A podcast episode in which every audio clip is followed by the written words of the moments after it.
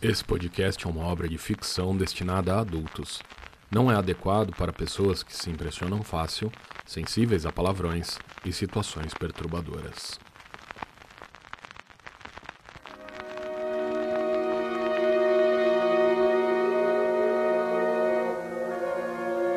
Tripas, por Chuck Palahniuk.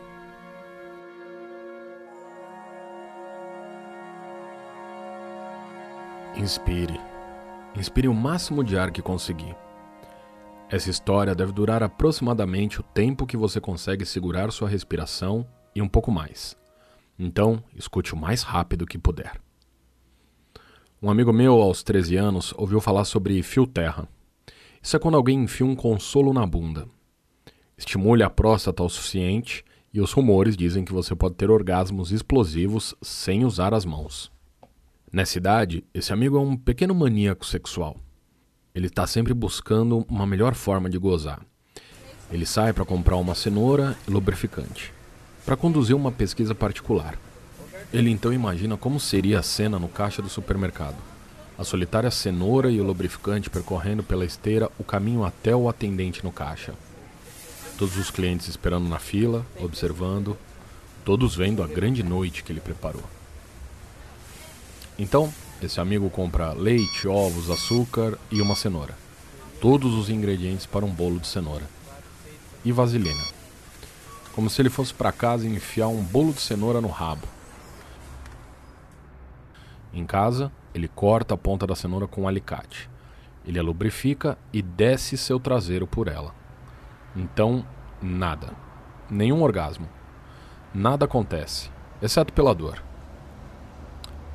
Então, esse garoto, a mãe dele grita dizendo que é hora da janta. Ela diz para descer naquele momento. Ele remove a cenoura e coloca a coisa pegajosa e imunda no meio das roupas sujas embaixo da cama. Depois do jantar, ele procura pela cenoura e não está mais lá. Todas as suas roupas sujas, enquanto ele jantava, foram recolhidas por sua mãe para lavá-las. Não havia como ela não encontrar a cenoura cuidadosamente esculpida com uma faca de cozinha, ainda lustrosa de lubrificante e fedorenta. Esse amigo meu, ele espera por meses na surdina, esperando que seus pais o confrontem. E eles nunca fazem isso. Nunca. Mesmo agora que ele cresceu, aquela cenoura invisível aparece em toda a ceia de Natal, em toda a festa de aniversário, em toda a caça de ovos de Páscoa com seus filhos, os netos dos seus pais Aquela cenoura fantasma paira sobre todos eles. Isso é algo vergonhoso demais para dar um nome. As pessoas na França possuem uma expressão, sagacidade de escadas, em francês, esprit de l'escalier. Representa aquele momento em que você encontra a resposta, mas é tarde demais. Digamos que você está numa festa e alguém o insulta. Você precisa dizer algo. Então, sob pressão, com todo mundo olhando, você diz algo estúpido.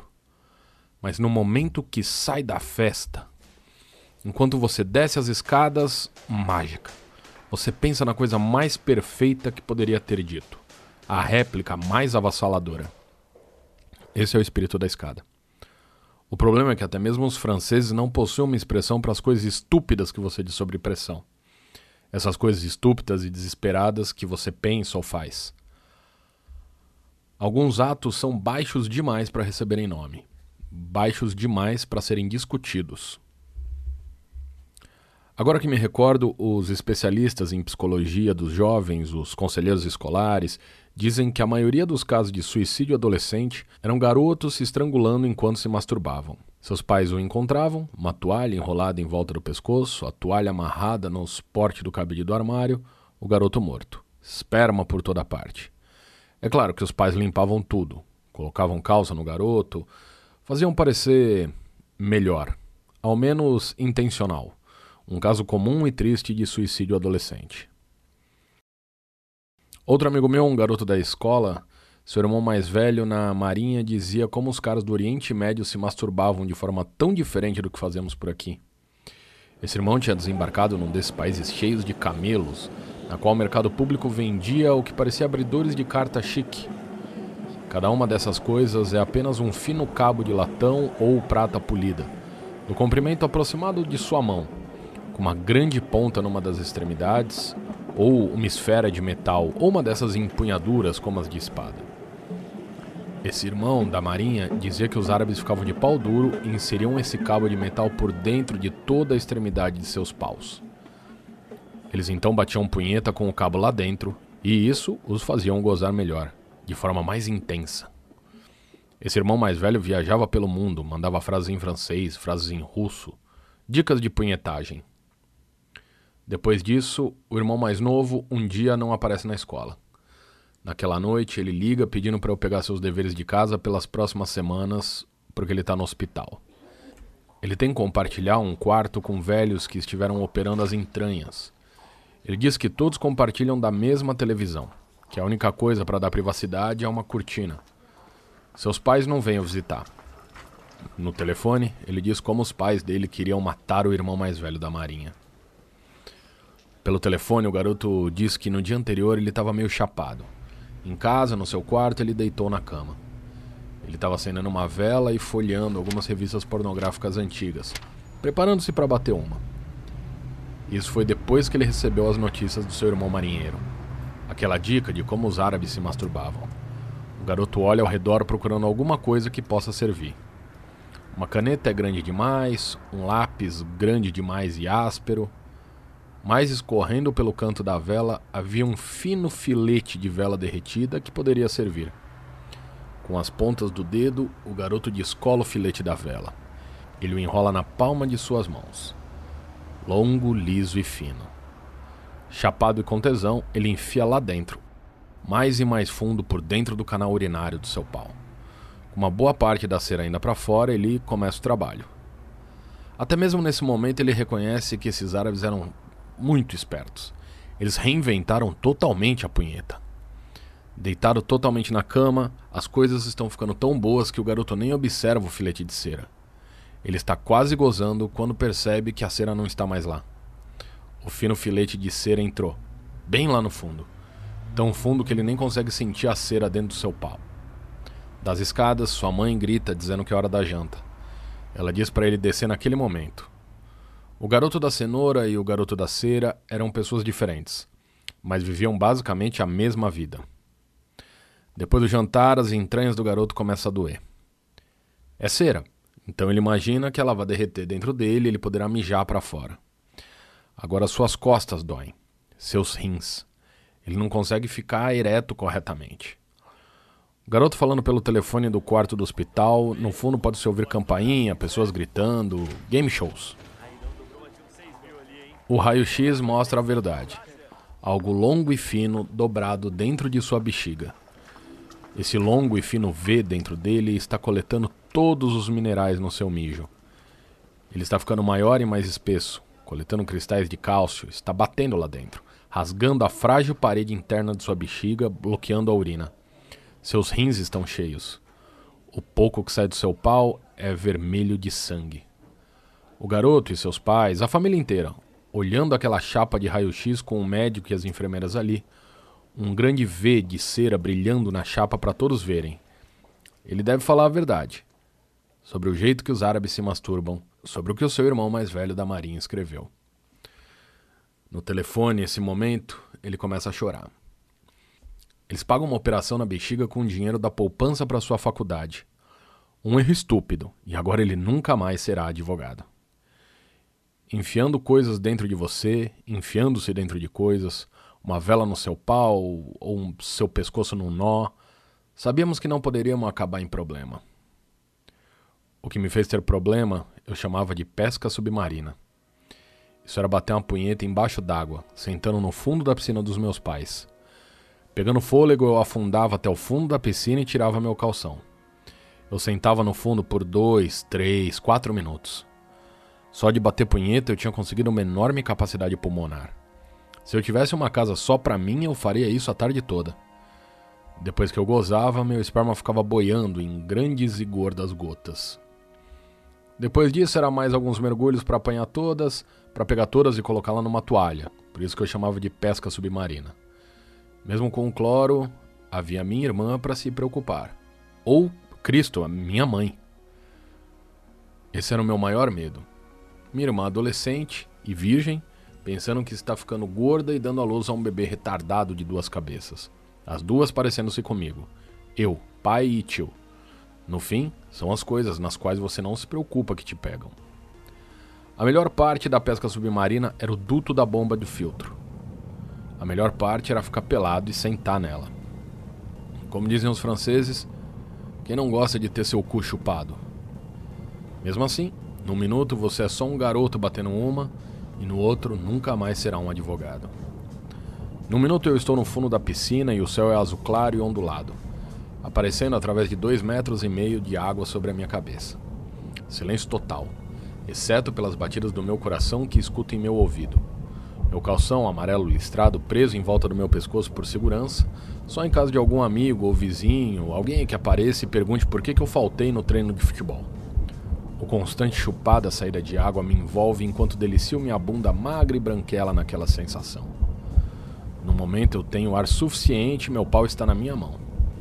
Meus pais estão no trabalho e minha irmã no balé. Ninguém estará em casa por horas. Minhas mãos começam a apunhetar e eu paro. Eu subo para pegar mais ar, afundo e sento no fundo. Faço isso de novo e de novo. Deve ser por isso que as garotas querem sentar na sua cara. A sucção é como dar uma cagada que nunca acaba. Meu pau duro e meu cu sendo chupado e eu não preciso de mais ar. Bater do meu coração nos ouvidos, eu fico no fundo até brilhantes estrelas de luz começarem a surgir nos meus olhos. Minhas pernas esticadas, a batata das pernas esfregando-se contra o fundo. Meus dedos do pé ficando azul, meus dedos ficando enrugados por estar tanto tempo na água. Então acontece. As gotas gordas de gozo aparecem. É nesse momento que eu preciso de mais ar. Enquanto tento sair do fundo, não consigo. Não consigo colocar meus pés abaixo de mim. Minha bunda está presa. Médicos de plantão de emergência podem confirmar que todo ano cerca de 150 pessoas ficam presas dessa forma, sugadas pelo duto do filtro da piscina. Fique com o cabelo preso ou traseiro e você vai se afogar. Todo ano. Muita gente fica. A maioria na Flórida. As pessoas simplesmente não falam sobre isso. Nem mesmo os franceses falam sobre tudo. Colocando um joelho no fundo, colocando um pé abaixo de mim, eu me empurro contra o fundo. Eu estou saindo, não mais sentado no fundo da piscina, mas eu não estou chegando para fora da água também. Ainda nadando, mexendo meus dois braços, eu devo estar na metade do caminho para a superfície, mas não estou indo mais longe que isso. O bater do meu coração no meu ouvido fica mais alto e mais forte. As brilhantes fagulhas de luz passam pelos meus olhos e eu olho para trás mas não faz sentido. Uma corda espessa, tipo uma cobra branco-azulada e cheia de veias, saiu do duto da piscina e está segurando minha bunda. Algumas das veias estão sangrando, sangue vermelho que aparenta ser preto embaixo da água, que sai por pequenos cortes na pálida pele da cobra. O sangue começa a sumir na água e dentro da pele fina e branco-azulado da cobra é possível ver pedaços de alguma refeição semi-digerida. Só há uma explicação algum monstro marinho, uma serpente do mar, algo que nunca viu a luz do dia, estava se escondendo no fundo escuro do duto da piscina, só esperando para me comer. Então eu chuto a coisa. Chuto a pele enrugada e escorregadia cheia de veias, e parece que mais está saindo do duto. Deve ser do tamanho da minha perna nesse momento, mas ainda segurando firme no meu cu. Com outro chute, estou a centímetros de conseguir respirar. Ainda sentindo a cobra presa no meu traseiro, estou bem próximo de escapar. Dentro da cobra é possível ver milho e amendoim. E dá pra ver uma brilhante esfera laranja. É um daqueles tipos de vitamina que meu pai me força a tomar para poder ganhar massa. para conseguir bolsa como os jogadores de futebol, com ferro e ácido graxo ômega 3. Ver essa pílula foi o que salvou minha vida.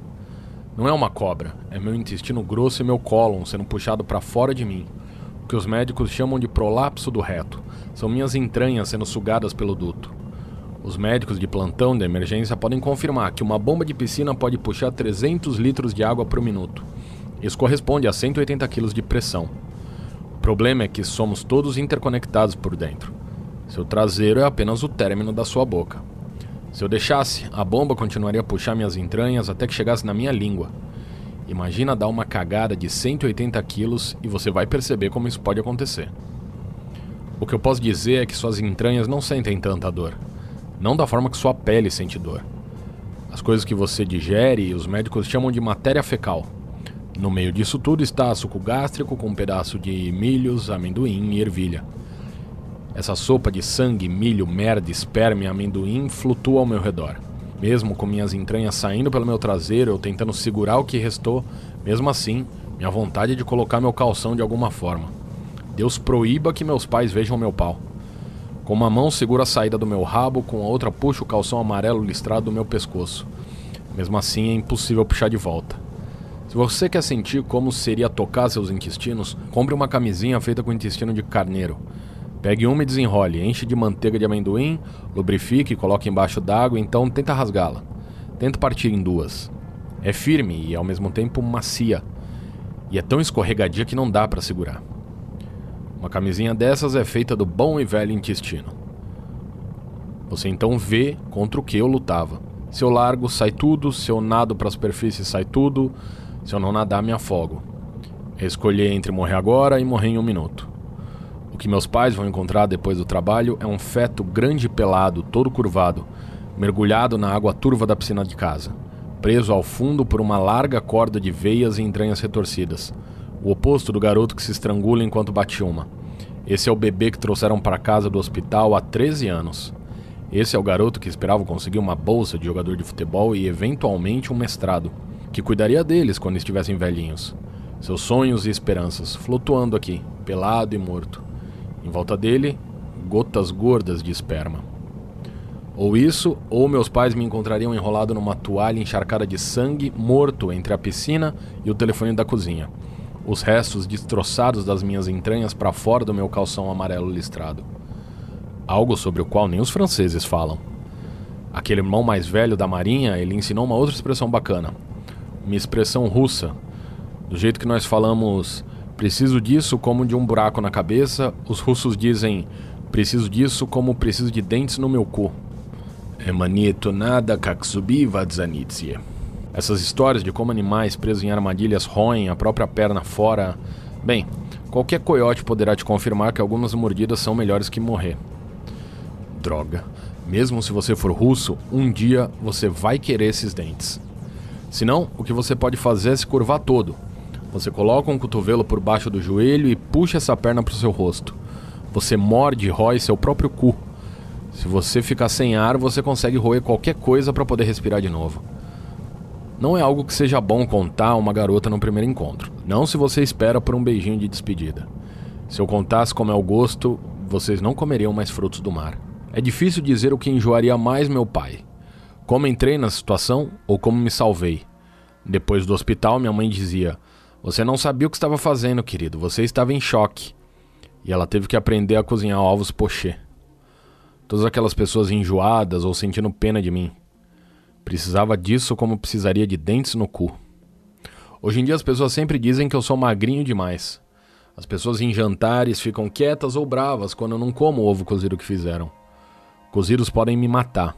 Presuntadas, qualquer coisa que fique mais de algumas horas dentro de mim, sai ainda como comida. Feijões caseiros ou atum, eu levanto e encontro aquilo intacto na privada. Depois que você passa por uma lavagem estomacal super radical como essa, você não digere carne tão bem. A maioria das pessoas tem um metro e meio de intestino grosso. Eu tenho a sorte de ainda ter meus 15 centímetros. Então, nunca consegui minha bolsa de jogador de futebol. Nunca consegui meu mestrado. Meus dois amigos, o da cera e o da cenoura, eles cresceram. Ficaram grandes. Mas eu nunca pesei mais do que eu pesava aos 13 anos. Outro problema foi que meus pais pagaram muita grana naquela piscina. No fim, meu pai teve que falar pro cara da piscina que era um cachorro.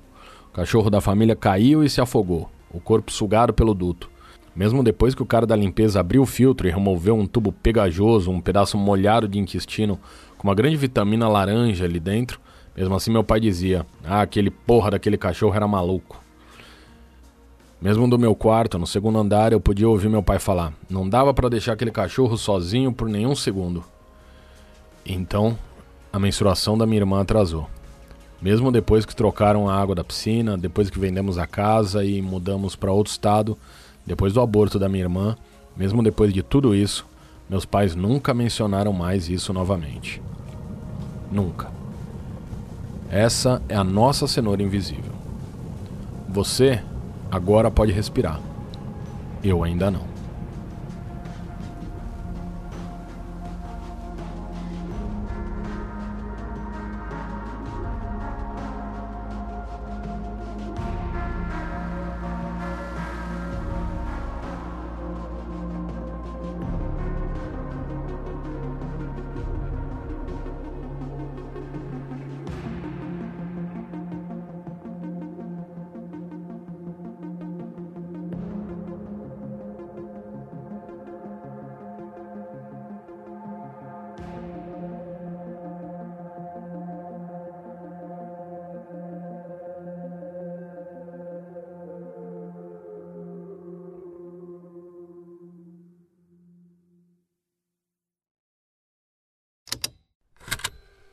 Estalo Podcasts.